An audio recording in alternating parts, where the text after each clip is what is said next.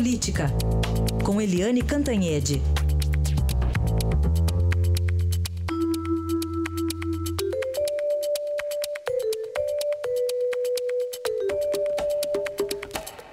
Bom, tudo armado lá por enquanto para o depoimento, o interrogatório do ex-presidente Lula, apesar da defesa dele ter pedido adiamento, o juiz Moro também já negou gravação extra do depoimento, não pode ter acampamento lá nas proximidades, tudo assim, muito uh, conturbado pelo menos, né, nesse momento, hein, Eliane? Bom dia. Bom dia, Heisen, bom dia, ouvintes. Pois é, o, esse cara a cara entre o ex-presidente Lula e o juiz Sérgio Moro já foi apelidado de campeonato de futebol, já foi apelidado de carnaval, já foi apelidado de tudo. Mas o juiz Sérgio Moro faz questão, e ontem mesmo, numa audiência pública, ele falou isso, faz questão de dizer que depoimentos interrogatórios são parte normal de um processo penal. Então, o Moro quer tentar dar um, um caráter né, uh, de normalidade, de tranquilidade ao depoimento, mas o outro lado não. O outro lado quer dar muita ênfase, quer dar muita visibilidade ao depoimento. Então, existe também uma guerra de versões e uma guerra de cenários, porque, o, por exemplo, a prefeitura de Curitiba já entrou na justiça e conseguiu evitar que a cidade seja tomada por assentamentos vermelhos, é, enfim, vire uma praça de guerra. Né? Também impediu né, que a justiça também impediu que haja trânsito de carros e de pessoas à vontade em torno da sala de audiências. E enquanto isso, os ônibus vão indo para Curitiba, as caravanas todas, né? Porque enquanto o Moro quer transformar isso num depo é, depoimento normal, parte normal do processo. O outro lado não, o outro lado quer mostrar a força política do ex-presidente Lula, mostrar que ele tem força popular, que ele tem é, que ele tem tropa, né? Então há muita tensão, obviamente, e uh, o juiz, por exemplo, negou também que, que o pessoal do PT e os advogados do Lula gravassem dentro da audiência, porque até agora todo mundo que vê né, na televisão, é, vê os áudios dos depoentes, vê que é o depoente sentadinho lá, uma câmera fixa, não tem nenhuma sofisticação, né? É uma câmera e o sujeito lá sentado falando. Mas os advogados do Lula queriam que o fotógrafo do Lula entrasse, pudesse circular, tivesse vários ângulos, pudesse é, também filmar o juiz, pudesse fazer uma. transformar aquilo ali num estúdio. E o juiz negou.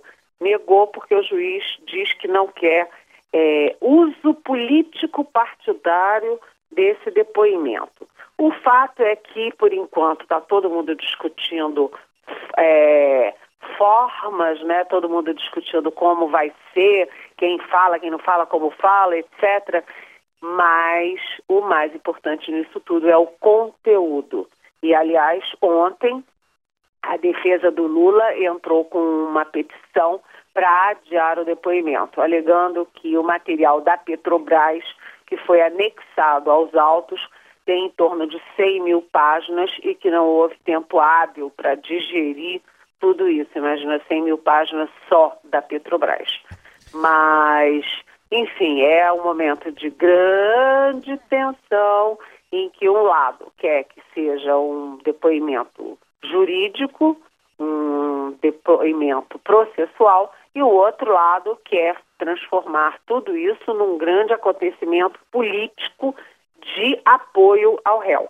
Grandes emoções. E lembrando que tudo isso é em torno de um, apenas um dos processos nos quais o, o Lula é réu. O Lula é réu em cinco processos e o depoimento previsto para amanhã é referente a apenas um, que é o do triplex de Guarujá.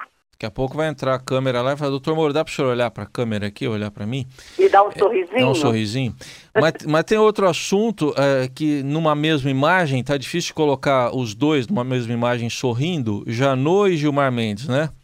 Olha, essa guerra é muito interessante, tem umas características assim psicológicas, inclusive, muito interessantes, porque Gilmar Mendes era procurador, ele entra na, na, no Supremo vindo da, da, da Procuradoria, né? E ele vive em guerra contra os procuradores. E a guerra dele é contra os procuradores e, particularmente, o procurador Rodrigo Janot. E outro, o Janot deu uma canetada que é muito pesada, porque eu não me lembro jamais de ter acontecido isso. É, principalmente agora na era do Janot, que entrou com um pedido no Supremo Tribunal Federal para considerarem impedido o Gilmar Mendes em votações, julgamentos referentes ao Ike Batista, aquele mega empresário, que foi um dos empresários mais ricos do mundo, né? E o mais rico do Brasil.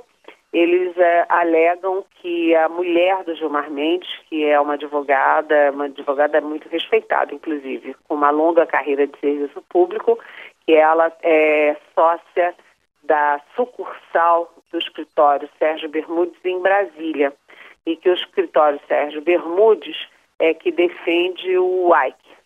Aí o casal Gilmar, é, responde o seguinte: primeiro, que a Guiomar, ao contrário do que diz o Janot, ela não é, participa dos lucros da sociedade lá do Rio de Janeiro. Segundo, que uh, no caso específico não é o escritório do, do Bermudes que está cuidando dos HCs, né, dos habeas corpus. E terceiro, que o Gilmar acabou de dar um outro, uma outra decisão negando o habeas corpus do, do Ike Batista e ninguém questionou quando ele negou. E está sendo questionado agora quando ele concede o, o habeas corpus para tirar o Ike Batista da cadeia. Enfim, é uma guerra entre eles, o que joga a presidente do Supremo, Carmen Lúcia, e os demais ministros numa baita saia justa ou toga justa, né? Porque eles agora vão ter que decidir se o colega está ou não impedido de atuar no caso do Ike Batista, com o detalhe de que o Janot junto pediu também para que a soltura do Ike Batista seja desconsiderada e que ele volte para a cadeia. É um grande embate político, né? Convenhamos. É. Amanhã você volta com, um, acho que um novo capítulo dessa trama toda. Pois é, é, amanhã teremos novos capítulos e esses capítulos vão longe, viu, vão, gente? Vão longe. Até amanhã, Helene. Até amanhã.